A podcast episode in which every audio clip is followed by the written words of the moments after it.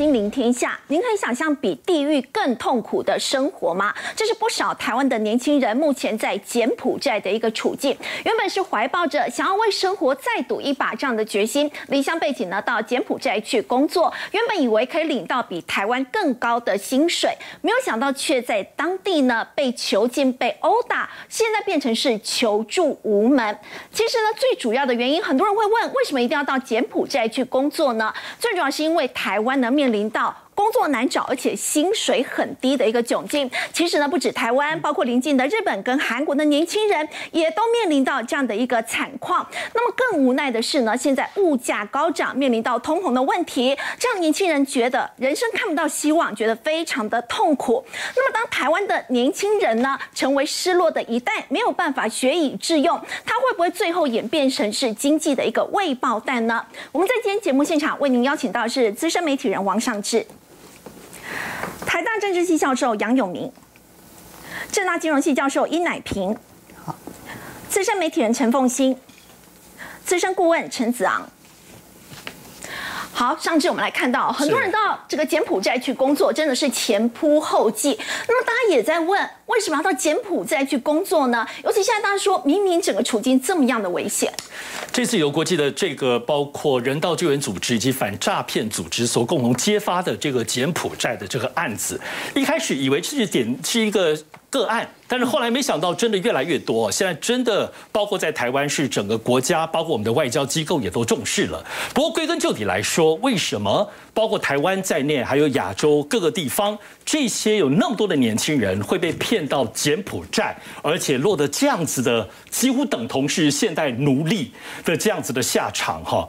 当然，归根究底，其实还是在于各国，尤其在亚洲地区，其实大家的年轻人的薪水的问题。那么，大家对于收入、对于前景各方面来说，其实都面临很大的挫折。那么，这当中有愿意努力出国赌一把的，那么这个努力赌一把的勇敢决心，反倒变成他们堕落陷阱的一个最大的关键。尤其在日本，收入的部分不是都说比台湾三倍多嘛？但实际来看，其实现在日本的这种平均收入的状况，以二十八岁他们的这个部分的现有部分哈，如果有存款，这个除金额，就是说他们现在手上有存款有多少钱？平均来说，大概可以看到比例当中最多人的部分，竟然集中在手上存款只有一万到一百万，也就是说大概就是三十万台币。内，那么现在随着汇率的状况，大概只有二十万台币了，二十六万。日本的物价存款这么低，日本物价我们的基本概念会都说大概台湾三倍。你这样子的概念等于台湾就等同是十万台币的这个比例的状况，而这里头其实有一个很大的社会背景。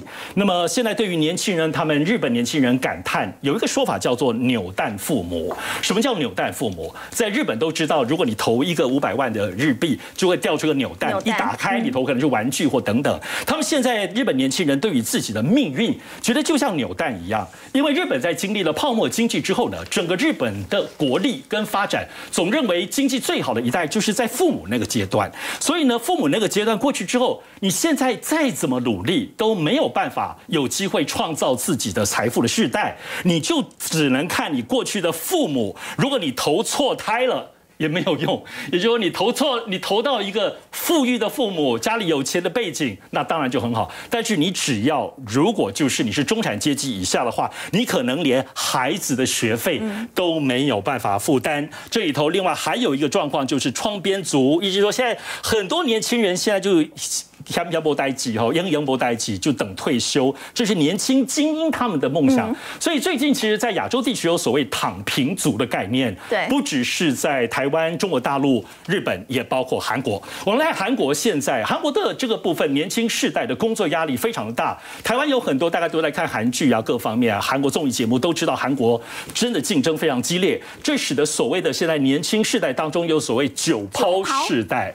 什么抛呢？什么都得要抛弃了。不敢恋爱，不婚不婚不生不买房子，不工作，不敢有梦想，不敢整形，连整形都不敢了，做健检也不敢哈。所以这个当中，其实在这这是韩国当中的这种年轻人当中的部分的讨论哈。再加上这个所谓这个寄生上流哈，这个电影出现之后，大家发现到，原来在韩国的年轻人有很高的比例，特别是如果到首尔工作的话，他们根本租不起一般的房子，都只能租在所谓半地下房，也就是说，我们台湾。就所谓地下室，比较阴暗潮湿。对，然后当然有的有窗户，可能还比较幸运，甚至有的连窗户都没有。但是刚好这几天我们不是看到韩国首尔地区出现暴雨吗？那么暴雨当中，这个整个街道都淹满了这个水哈。这当中有很多的社群讨论，那么没想到当中也影响到有很多。住在半地下房的年轻人，在这一波的这一次的这个暴雨状况当中出现了死伤。什么什么？韩国政府甚至在眼里，是不是所谓半地下房的部分不能做出租？这个部分影响层面非常的大。所以这都是现在日韩的部分的年轻世代的问题。台湾呢？台湾的部分的状况，当然都知道。台湾现在年轻人的工作就业状况，目前有关于就业率、失业率的状况，我们待会会有更进一步的深入讨论。只是说，在过去网有的当中讨论里头，曾经有提到，有个大学教授在问学生当中，你们认为能够一辈子能存多少钱？存多少？竟然有小朋友哈，你的大学生说，他们计算精算过，一辈子只能存五百万。这个概念是说，台湾现在年轻人月薪平均三万五，你巴拉巴拉扣掉日常开销，每个月存一万块吧？这还是比较高估了。其实很多人是一毕业之后是领不到三万块钱的。对，所以他们的意思是一生。他们大毕业工作之后，二十多岁到四十到六十多岁退休，四十年每年加薪一到两千块，都算了，对，有把它算进去了。然后工作四十年，扣除一些日常开销，而且不是很浪费、很铺张的那种生活方式，每个月存一万块钱，对，加起来四十年只有五百万。所以当时的这个教授看到这个数字，觉得你们怎么心这么小？五百万，精算一下，果然是年轻人的五百万到底够不够退休？怎么可能？够呢，在台湾还有物价上涨啊！你加薪算了，你没有算通膨。其实这个例子的话，它是在二零一五年哦，那现在二零二二的话，等于其实物价更贵了，更贵。现在可能连五百万都存不到了。所以台湾的年轻人为了要高薪，那么前仆后继，而且当中很多是勇敢，想要跨出台湾国门，希望到国际上，而这就使得柬埔寨的部分的骗局就出现了。那么这个部分的骗局状况哈，现在其实有更多的例子已经被陆陆续续揭露。这里头甚至这个骗子骗局还不是只是单一个案，有的是整批人都骗过去哈。那么他们一开始可能跟你说薪水很高啊，八万多。台币，可是到了当地时候，实际给你的根本没有这么多钱，工作非常长的时间，乃至于刚刚就是同斐鱼开场所提到的，最后甚至禁锢你人生行动的自由。这个骗局究竟是怎么样？我们来看这个哈，这里头其实是一个很难以想象的，它不是我们想象中的诈骗集团把你骗过来，然后你帮忙做一些诈骗工作，不是的，甚至到柬埔寨看。它甚至整个骗局是一个巨大的园区，把你骗来之后呢，你可以去有很多地方让你去工作。包括服饰店啊、超市、衣服店什么都可以。你在这边工作，你觉得真的是工作吗？没有的，很悲惨。我们可以看到，现在包括在脸书上哈，很多地方都有类似这样子的征求，柬埔寨当中征求你的工作，来看一下哦。都是一般的征才。哦，而且他写的很详细啊，看起来好像是真的就是一个人力的专业的中介公司所介绍的，告诉你说有三千块美金哦，哇，九八九万嘛哈，还有加班费还可以领哦。你可以看它详细的部分都是地点。都是在国外，你看他征你铁工、铁工啊，水泥泥水泥工都有哈，然后工作哇很详细，甚至我们来看这个更详细的是讲说这个很吸引人哦，度假村。是一个度假村的贵宾厅的服务专员，还描述了这个度假村的位置，然后分段逗点句号哈，中英文都非常的清楚，试用期间多少钱，试用期后转正多少钱，一般来看就会觉得是一个正规的公司。但实际上呢，就会出现在网络上现在很多纰漏，包括比如说他度假村邀请你去表演，邀请你这个主唱找一堆人，也就是他不是一次只骗一个人，他一次一群一群一群人，或者是像现在有一个在过去在台湾是一个 IG 的一个女网红，她被要求去柬埔寨去外拍，结果外拍之后回不来。就回不来了。他的朋友现在都在营救，那么救都救不了啊。所以这个部分就也可以看到柬埔寨这个部分的状况。那源自的这个部分的根本，始终还是看准了或看中了有关于在亚洲地区，包括台湾的年轻人的低薪状况。我们知道，其实有关于现在这个救援组织说提到的，包括中国大陆、台湾。那么，以及包括越南、泰国、马来西亚都有骗局，而且这当中据说最热门的并不是台湾人，是马来西亚，因为他们会多国语言，所以现在是诈骗集团的首选。那么这个诈骗当中锁定的都是年轻人，那么背后有没有可能根本解决的因素？好，其实柬埔寨的事件呢，它反映的是其实有不少的年轻人觉得，我到了柬埔寨，我可以为自己的生活再赌一把。工作呢，哎，不会像台湾那么难找，而且薪水呢也比台湾要来得高。像我们说到台湾呢，其实包括刚刚我们也提到的亚洲其他国家，日本、韩国都面临到呢年轻人工作不好找，而且薪水又偏低这样的一个问题。要请教凤欣了，为什么年轻人觉得工作不好找，但很多的企业也说我找不到人来上班？这个经济结构到底出了什么问题？那我们大概在一九六零、一九七零年代的时候，每一年的出生人口数是四十万人。那到了一九八零、一九九零年代，很长。长期的大概每一年出生的人口数是三十万人，所以其实。二十年下来，其实每一年出生人数就减少了十万人。可是要注意哦，从一九九八年，这是一个很重要的断层年，因为一九九七年亚洲金融风暴，那很多人其实薪水突然间降啊，或者是很多失业的问题，人们开始不敢生小孩，就是起源于一九九八年。所以一九九八年之后就开始出现了一个急剧的断层。那么出生人口数呢，从三十万人就开始每一年滑落，这中间除了有一年的龙年快速的回升到。二十九万之外，其他的就是每一年降，每一年降，每一年降，降到现在，今年的出生人口数估计会不到十六万人。所以你看，这短短的二十几年时间，是从三十万降到了十六万，这个腰斩的速度是非常快的。说少子化已经是国安议题是，所以如果你换算一九九八年出生的人，现在来算的话是二十四岁。换句话说，二十到二十四岁，其实他们的这个族群是人口开始。快速的减少的这一段期间，理论上就是各种工作机会应该随他挑啊。确实，我们其实如果纯粹就求财的网站上面来讲，工跟人才都缺啊。就比啊，比如说真的很辛苦的工作啦，这个部分缺不缺？缺。那人才的部分缺不缺？更缺。当然，你去问所有的企业界的老板，他们都说我们找不到合格的人才。那夹在这个中间呢，它荒谬的地方就是，我们二十到二十四岁这个族群，就是我讲的说，嗯，在一九九八年到二零零二年出生的这一批孩子们，其实大量的减少了他们的出生人口数，竞争变少的情况之下，就他们的失业率还一直维持在百分之十二以上。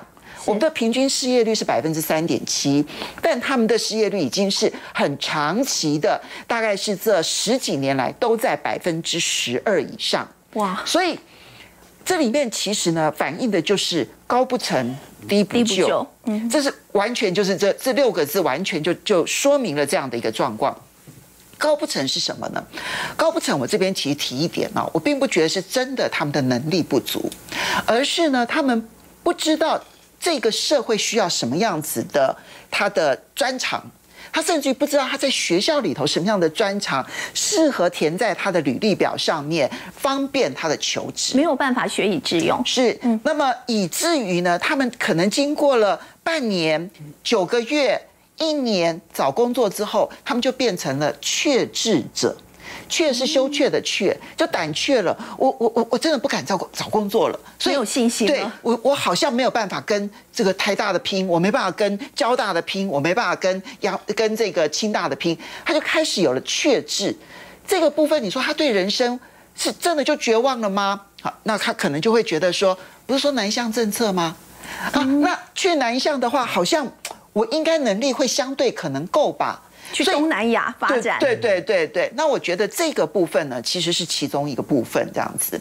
那当然，第二个很大的原因就是呢，拉高了他们的期待值，可是没有真正的能力。这个呢，我们叫失业来讲，叫做摩擦失业，就是社会上需要这样子的工，这样子的工作，但是对不起，他们没有被这样子的训练，所以这叫摩擦失业。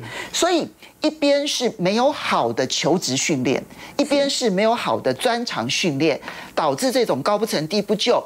其实你仔细看他们去柬埔寨的内容啊，那么比如说要去什么水泥工呢？哈，泥作或者是水电工。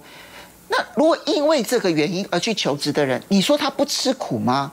他也想吃苦啊，并不是大家所谓呃是吃苦比较贪呐对对，不是 no no no，他他愿意吃苦，对，但是他们给的薪水比台湾高。坦白说，水泥做啦，或者是水电啦，如果你受了专业的训练的话，大概可以有五到七万的收入每个月，其实并不是特别的低。可是问题是，他给的就是三千美金以上啊。然后再加上包吃住啊，如果你愿意加班的话，还有四千美金以上，他会觉得说，对耶，其他国家理论上来讲，好像真的应该拿到这么多，所以我不认为他们是纯粹的贪心，或者不愿意吃苦，只想要贪便宜。我觉得其实真正的问题是，这个南向工作这件事情啊，给了大家很高的一个梦想，可是。没有真的说清楚实际的状况。柬埔寨这一个大的一个诈骗区哦，其实它反映了一件事情，就华人诈骗市场很大，虚财恐极。那有有很多的有钱的华人可以骗了，我觉得说穿了其实就是这样子。那。可是呢，柬埔寨这个地方，它当然有它在内部治安上面的重大问题，所以才会容许这种大规模的诈骗可以在那边生存。其实理论上来讲，这本来就应该是由外交部门去出出面介入，而我觉得如何的合理建立一个南向发展。因为南向发展确实也是我们所需要的，是。但是合理的南向发展机会到底是什么？我觉得不能够有一个不合理的期待，就导致年轻人前仆后继的被诈骗。好，刚刚我们提到呢，年轻人工作难找，而且普遍面临到薪水很低这样的一个困境。不过呢，再加上呢，现在雪上加霜的是呢，国内的物价呢有越来越高了，面临到严重的通膨的问题。那么到底为什么会有高通膨的问题呢？综合几个因素呢，包括新冠疫情的部分，另外呢就是乌俄战事的一个影响，导致了高通膨。以国内来讲，我们看到 CPI 的年增率是来到了十四年以来的新高。事实上呢，在今年三月的时候呢，突破了百分之三以后呢，其实呢到现在呢已经来到了百分之三点五九，是将近百分之四了。那么为什么会导致这样的一个情况呢？其实有几个原因，包括呢，首先就是量化宽松政策所导致的。当时为了要消除疫情对经济所带来的一个伤害，所以美国联准会呢，在二零二零年的三月呢，其实就实施了量化宽松，结果导致呢无限量收购美国的公债跟不动产的抵押贷款证券等等。那么如此一来，我们看到量化宽松之后呢，整个市场呢就是热钱涌现了，因为利息很低，所以呢就是大量的银行呢把钱呢借给企业还有个人，结果变成了这个热钱纷纷的跑进了投资的市场，最后呢就形成了一个通膨的问题。那么多数的美国人呢，他们的资产呢就跟着上升了，进一步呢也推高了这个物价跟服务的一个价格，也也演变成了影响到整个整体的一个市场。好，我们接下来就要请教殷老师了。其实以台湾来讲呢，这个通膨的问题，加上呢今年一到六月实质薪资呢已经是呈现了负成长，显示呢这个薪资成长的根本就是追不上物价上涨的这个速度。那么台湾的通膨在今年的下半年有没有机会趋缓呢？我想台湾的通膨啊。想要降下来很困难啊，原因很简单，我们台湾目前面临的是一个输入性的通货膨胀。嗯，那因为进口输入的关系，所以我们不管是中央银行利率、汇率、物价，它们互相之间相互影响。那进口到造成的物价上升，就整个推上去了。是，虽然是政府用了不少的政策啊，希望把物价压下来，比如说我们的关税。减免啊等等，可是这些手段到了现在都用完了。嗯，你不可能税减成零，你不可能再减了嘛。那当这个物价还继续上升的时候，你一点办法都没有。那这个中间涉及到当然很多的因素了。我们刚刚也讲过，是一个这目前的这个状况是个全球性的嘛。那全球性产生这个状况中间，一个主要啊是供给面产生的问题。供给面当然我们看到的是一个是这个所谓的供应链的这种呃这种瓶颈，我们说打结啊，所以说很多的这些产品的不管是运输也好啊，生产也好，在很多地方缺货，都造成了这个物价成本上升的这个一个效果。另外还有一个原因就是。现在出现一个去全球化的这种因素，原来全球化之下的供应链全部被打烂掉了，那整个这个这个新的这这个全世界的这个贸易秩序要建立起来啊，可能需要五年到十年。那在这个这段时间，不可能我们看到的会出现了这个呃顺利运转的现象，这个就会造成成本的这种上升的压力。当然。俄乌战争带来的是能源的价格上升，然后另外还有一个就是，今年一月啊，联合国的这个农粮组织就说了，全球会出现粮食短缺，再加上俄乌战争一这一打，我们现现在这个农粮组织预测大概有二十几个国家会出现饥荒、粮荒，那在这种背景之下，粮食价格当然会涨，所以说这些因素加起来，当我们从台湾来看的话，这个中美的这种贸易战啊，电子方面的战，又造成晶片的价格不断的，呃，大家生产要重组嘛，所以晶片的价格可能还会再继续上升。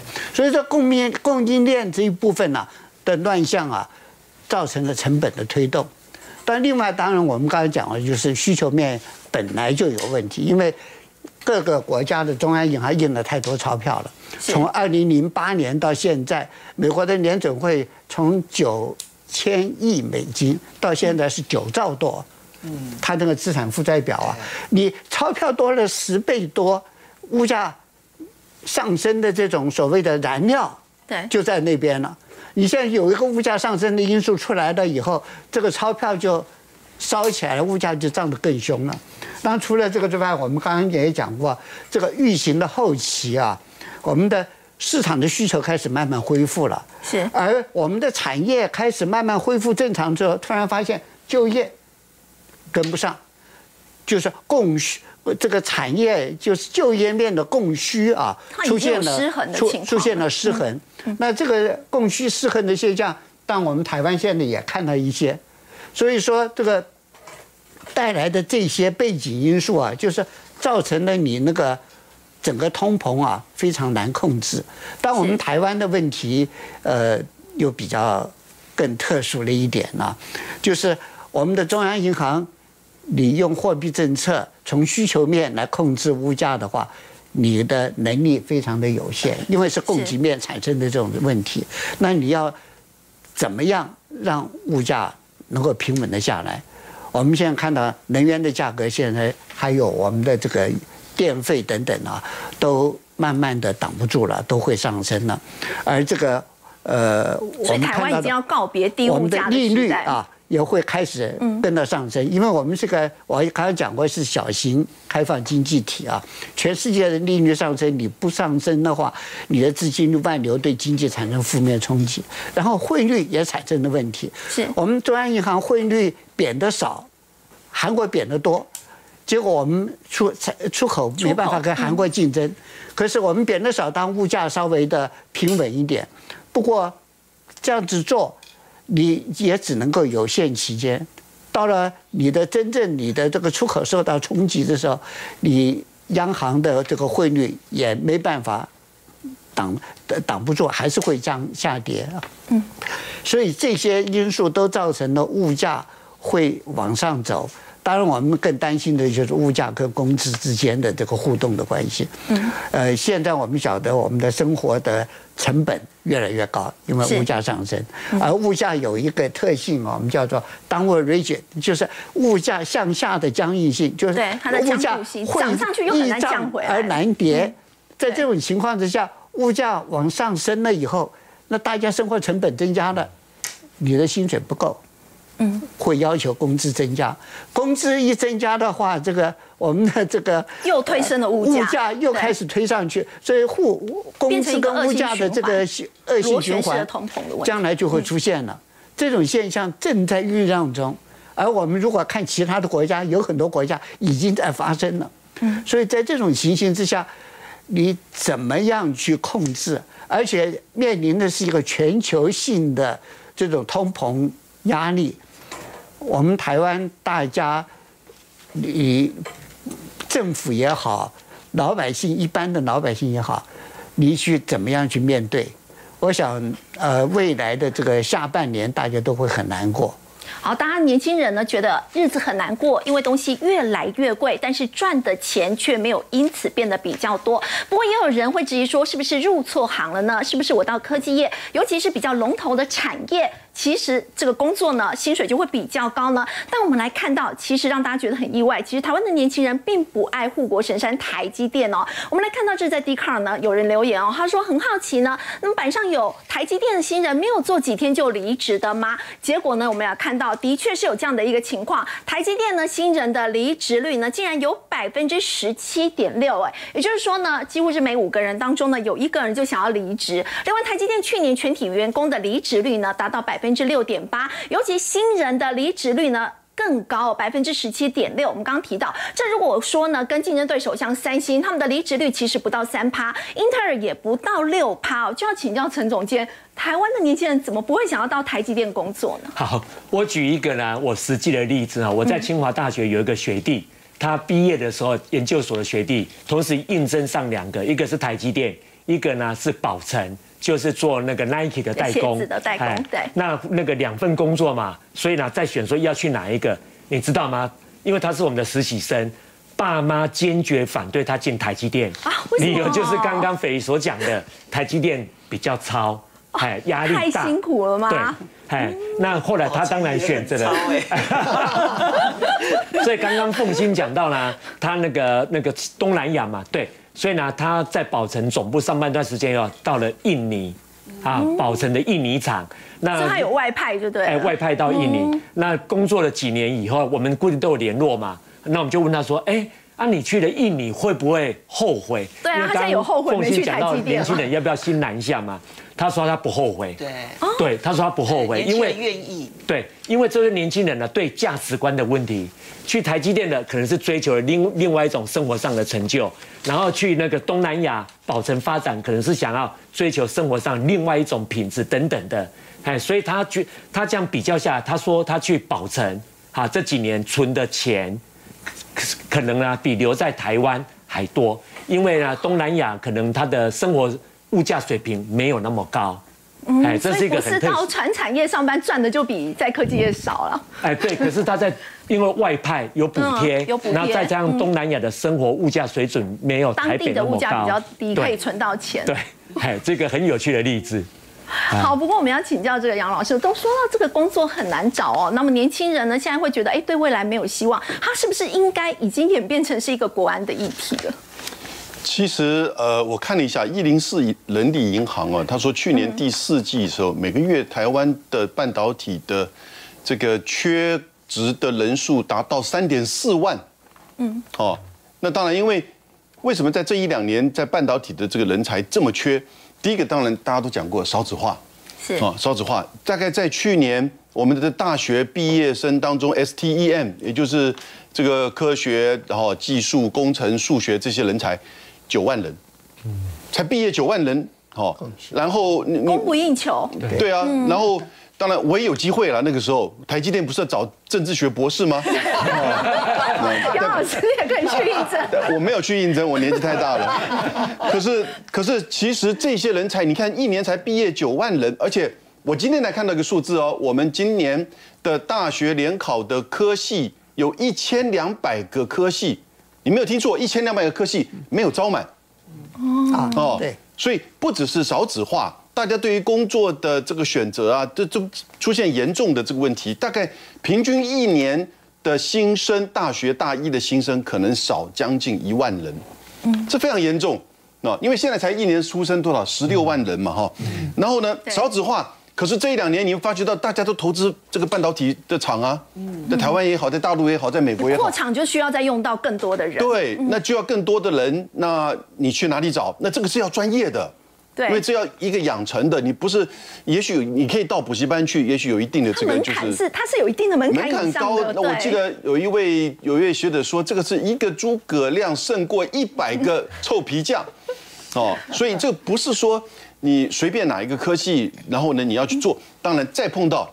这是生活品质的选择。嗯，好，刚才陈总说讲，你要不要进台积电？你进了之后，搞不好两年就出来了，或者是你待了五年，你觉得你学到了一个技术，然后呢，对岸现在再加上美国，可能用 double、triple 的这个薪水来邀你，哦，你知道你大概还有三到五年的剩余价值，你就去了，因为你觉得也许可以赚一笔，所以现在少子化，然后不断的扩厂，需要更多的人，再加上就是说这个专业能力很难的这个训练，使得我们现在这个专业人才哈越来越少。那大家都说这个啊，台湾的护国神山，那台湾护国神山大家都想到是这些科技厂，啊，台积电。护国神山是我们的人才啊，嗯，呃，因此它真的是一个国安的问题。那么我们在现有的这个经济结构之下，哈，别的产业没有办法，金融也好，传统制造也好，保存是因为它有全球布局，对全球对不对？它还用这种方式来去吸引人才，但是其他的领域真的很难，你不能怪那些人到柬埔寨去。我觉得年轻人现在面临到一个很大的这种困境，这真的是我们现在面临到的一个国安的危机。好，不过我们说到我们的护国神山台积电，现在要到美国去设厂了，也有人担心说它会不会变成是美国的这个培训所呢？我们先休息一下，稍后回来。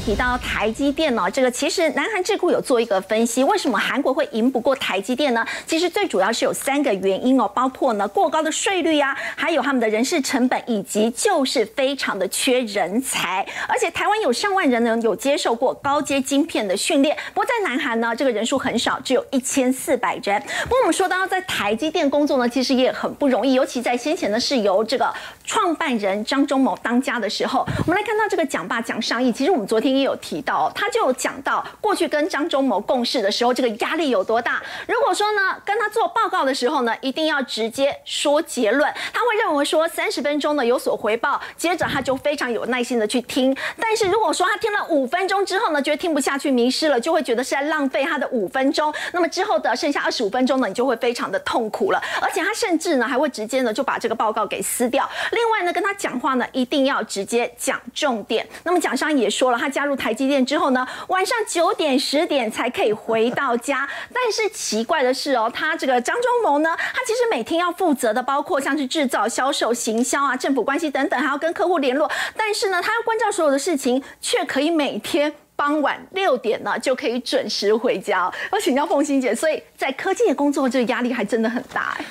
我先讲一下，其实这个部分呢、分成两大部分。第一个部分是铁血的部分，第二个部分是张忠谋如何的高效管理自己的时间。其实这是两大部分，对不对？哈，铁血的部分呢、我我我先讲一句话，就是说，我觉得蒋尚义，因为他在台积电的时候，相对来讲是从低阶开始往高阶爬，之后他出去的工作他都是高阶了哈。但是我所知道成功的管理人才，每一个。都像张忠谋一样没有耐性，讲结论、讲重点，否则你就被 fire 掉了。我我其实碰过真的成功的人都是这个样子的，所以如何去训练自己的简报力，其实是非常重要的一件事情。你怎么样在第一时间掌握大家的这个吸睛，然后接着愿意听下去，否则的话，你在这家公司是不会有前途的。好，在台积电的铁血管理哦，其实呃，我很早就听到一位半导体的业者，他跟我讲，他说，台积电是一个非常有名的，把博士当大学生来用的。就他的博士非常的多，可是他做的事情其实只要你大学毕业就可以做的事情，而且你就只能够在这个单位当中一直做下去，一直做下去，一直做下去，越做越熟练，越做越熟练，越做越熟练。所以他那个他的这个分得很细，分工分得很细，以至于呢，你的左手的大拇指不知道你的左手的食指在做什么。所以你真的去挖了几个台积电的人，你就想要复制台积电的模式吗？不可能，这样难度就很高，根本不可能，因为他根本不知道别人在做什么，所以他们的压力是来自于，我必须要在这件事上一直磨练，一直磨练，磨练。然后另外就是呢，因为。半导体是一个非常讲究团队的一个工作，嗯，我记得那时候我曾经听过一位半导体的设备业者，他说：“我告诉你啊，任何想要复制台积电，如果他去全世界找最棒的人才，就各个公司，比如说 GlobalFoundries 啊、哈联电呐、哈三星啊这样子分头挖角，那时候英特尔啊、德仪啊都很厉害。”就算八国联军最优秀的人组在一起，做不出台积电能做到的，因为呢，他们是用团队合作的方式，大家都很清楚的知道对方的优缺点，然后从这个比较低阶的制程，慢慢慢慢慢慢往上就长出来的一个团队默契，所以它的良率永远高于别人。我觉得韩国媒体的智库啊，那么呃，他们去分析。台积电领先三星的原因没有烧到养醋，什么税率啦，什么那个，其实我觉得那都是其次的。是真正关键点就在于那一个非常讲究深入的那一个心。另外呢，蒋尚义呢，他在接受访问的时候，其实这这个呃张忠谋他在接受美国媒体访问的时候，他也说过，就是说。台积电的员工的使命必达，那是非常可怕的哈。比如说那个时候在奥勒冈州，他们有一个这是他们的第一个晶圆厂，从那之后他们就不敢在美国设晶圆厂，呃，直到这个亚利桑那，因为美国压力非常大，才去设晶圆厂。那时候的那个这个整个良率糟的不得了，然后成本高的不得了，所以他们没有办法。想说你你美国不是有人才吗？就没办法，就从台湾组了一个团队过去，然后当时张忠谋只是很简短的说，好不容易我们才解决了问题。那蒋尚义就讲了，他说他们是在很短的时间之内组了一个二十人团队，三个礼拜就飞到了美国，然后然后接着呢就在当地他们就集体的上班、集体的下班、集体的上班、集体的下班，然后很短的时间之内把所有的问题统统解决了。哇！他说。其实你从美国的角度来看这件事情是很可怕的，因为他们是远赴他乡，哎，都全世界在这种情况之下要解决，的先要解决你的家庭安顿问题，你的子女的教育问题，你的住宿的问题，各种各种环境。通常来讲，这种团队要到异乡去发展，通常至少要组两年的时间才能组成。是，可是他们是三个礼拜就出发了，所以你就知道说那个使命必达这件事情，其实我觉得是台积电成功很重要的原因。至于张忠谋呢，当然他讲，呃，我觉得对蒋尚义来讲，他可能在报告的时候面对张忠谋，他很紧张。可是张忠谋其实真正让我印象深刻的高效管理是啊，他有一套听古典音乐的哲学。哦，他他有规定，他他其实是他有规律的一个人吧。他早上进办公室，他大部分都听巴哈这种巴洛克时期的音乐。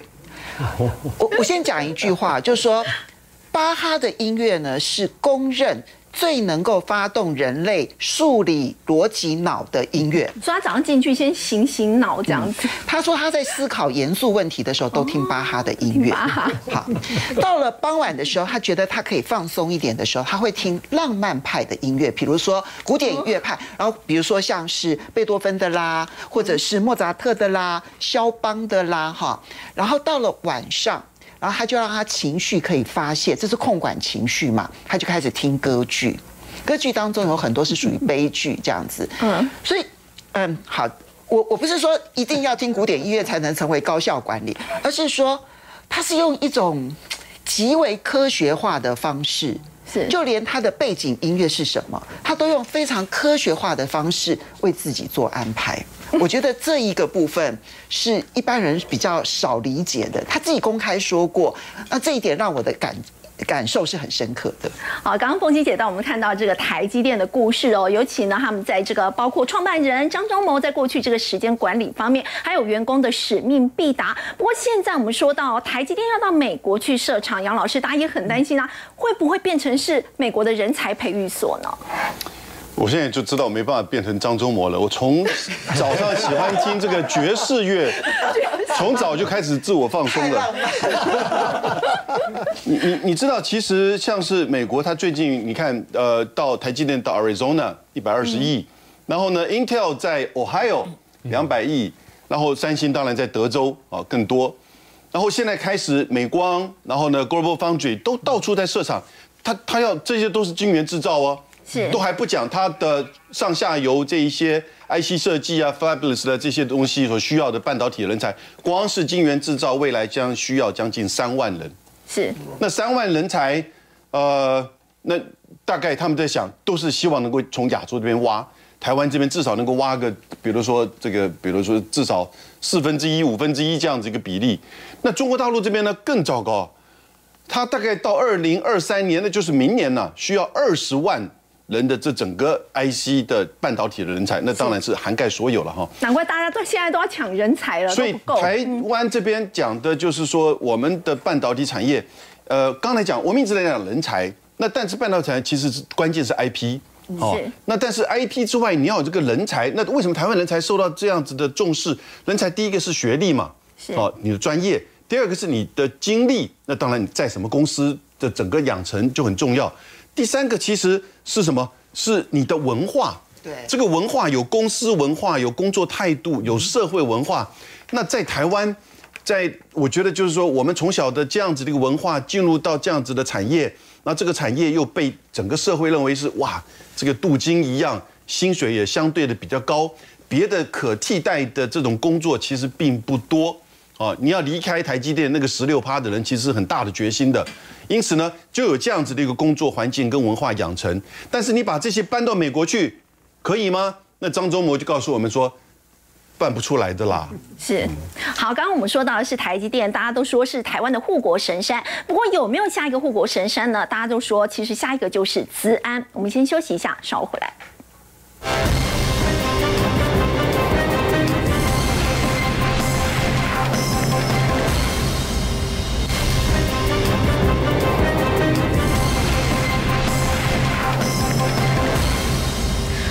到人才是国安的议题哦。不过要请教陈总监，其实资安也是哦。尤其国内这个数位发展部呢，在八月底就要挂牌了，现在也在大招人才哦。那么有没有可能会变成下一个护国神山？好，我们看数位发展部底下呢有两个署，其中呢数位产业署负责的都是台湾比较这个比较热门的，例如五 G、六 G 啊通信，还有呢治治安安，还有云端服务，还有呢 AI 人工智慧。是好，所以看来数位产业署很不错。可是让人家更亮眼的是，政府呢在数位部底下呢还要成立一个资通安全署那它负责的就是治安产业。不但如此呢，它还要成立一个新的研究机构，例如呢，新竹有工研院，台北有资策会，它要成立一个类似工研院资策会的叫资通安全研究院。由这点可以看得出来，政府呢希望把治安拉到国家安全层面，所以呢，治安产业呢未来是。非常非常看好。那治安产业呢，到底目前的状况怎么样呢？我们看啊，呃，在过去五年呢、啊，治安产业平均每一年成长二十一 percent，哇，年复合成长率在两成以上。对，所以算是高成长。是而而这里面呢，我们看三层，我们把它摊开来的话，当然比重比较高的还是比较偏硬体的系统整合，占了将近百分之四十三。那其次呢是那个网络安全嘛，所以要有威胁检测的顾问服务，占十六点三，还有网络安全占十四点三，最后是端点安全。所以有这个看的看起来呢，整个治安产业呢，当然还是以硬体为主。嗯，好，那问题来了，这些这些设备呢，绝大部分是来自于进口的，也就是说，台湾自己发展开发的只占不到四成，六成以上呢都是从国外进口的。所以我们自己的不到四成，不到大部分四成都是要仰赖进口。进口对，所以呢，从政府的角度呢，是不是要想办法培育本土的产业嘛？对不对？对好，那既然要培育本土的，本土是有培育出来，当然是以台湾本土市场为主，能够外销到海外的是凤毛麟角。嗯，所以呢，三点五趴而已。对，三点五趴而已。所以呢，台湾本土的治安产业不多，然后呢，它又以本土市场为主，很难外销。那最主要原因是什么？台湾的治安市场过去呢没有受到重视，可是数位发展部成立以后，开始从国家的方面来带动整个产业，尤其呢，金管会呢还特别做了个规定，嗯金管会在去年九月发布哦，说今年第一季。跟金控有关的，包含券商、投信、投顾、银行，要设立副总级以上的治安治安长。长，嗯，对，治安长。那那个金管会呢，在六月的时候又宣布，台湾不是有一千八百家上市贵公司吗？所有上市贵公司在明年年底前要设立呢治安长，还有治安部门。所以呢，你想啊，这那个行政院成立一个新的数位发展部，然后呢，金管会又先从上市贵公司这样要求，所以我们可以预期治安产业呢未来会蓬勃发展。好，不过现在骇客攻击的事件频传呢，为什么在过去并不是很重视这一块呢？哦，好，那我们看那个下一页哈，我们看下一页，呃。过去呢，那光过去哈，我们讲我们受骇客攻击是个人嘛，例如我的笔电、我的手机中毒嘛。好，那我们看哦，已经从个人层面上升到企业层面了哈。台湾每一个企业或者每一个组织，每周受到两千多次的攻击，将近两千五百次，对每个礼拜。哎，对，那国际上呢，平均值是多少？七百六十一次。所以台湾是被骇客攻击最多的，最多的大概是全球平均值的三倍到四倍，所以呢，台湾的企业呢受到骇客攻击的比例是全球的四倍到数十倍。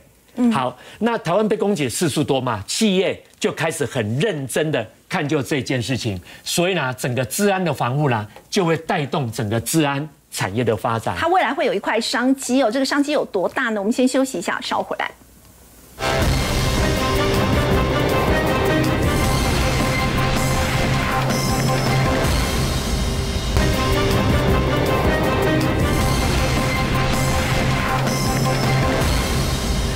美国众议院议长佩洛西访谈呢，也掀起了骇客之乱。要请教陈总监哦，真的就如同您刚说的，没有想到这个台湾的骇遭受骇客攻击是全世界最高。最高。好，那我们看了这次俄乌战争，国安层级呢，也是从这次俄乌战争呢得到了一个警示哈。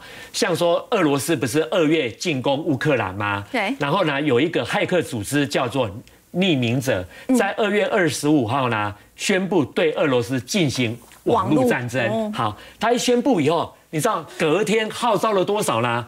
乌克兰成那号召的乌克兰就因此成立了乌克兰 IT 大军。IT 大军，对，全世界吸引了三十一万个，哇而且他们这三十一个人呢、喊出一个口号，要把俄罗斯打回石器时代。石器时代，啊，等于说要瘫痪它整个系统嘛。是是，尤其呢，瘫痪俄罗斯的间谍卫星，哇哎 这是一个很那很有趣的案例。嗨，那这次佩佩洛西来台湾呢，也有一个骇客组织呢对台湾攻击。这个骇客组织呢叫 APT 二十七，那他那个对外宣称就是打扮成这样子，戴了一个红斗篷，然后呢那个脸呢是给一个荧幕遮住好像一个。绿色的荧幕这对，绿色的荧幕，然后穿红色的衣服，哎、他就召开说，哎、那个那个啊、那个这件事情是他做的。嗯那到底裴洛西来台湾这段期间呢、网络攻击的流量大概是多少？大概是平常的两倍。哇，裴洛西来的那一天是平常的二二十十三倍。三倍的流量，哎，对对，所以呢，那个 APD 二十七呢，就就宣称他呢攻进了总统府、国防部、外交部，还有警政署、公路总局、啊、台电等等的。可是呢，系列的网攻其实都是他们做的了。对对对，可是呢，那个警政署跟台电有说明，尤其台电有特别说明，说台电的网络是一个封闭式网络，所以不太可能。所以他说 APD 二十七呢，攻的应该不是台电的系统。那当然这里头呢，那个那个这个 APD 二十七这个骇客组织也讲了，八月七号宣布呢，他说呢，如果台湾呢继续挑起局势，他们还会再哎回来很。挑衅呢，对他说挑衅的一句话结束，哎所以难怪啊，像以色列他们的这个新创，其实都是在发展治安，他对们早就非常重视这一块。对，所以我我很看好台湾治安产业会从那个社会层级、企业层级到国安层级，会带动整个台湾治安产业的发展。所以在治安这块如果没有做好的话，其实在网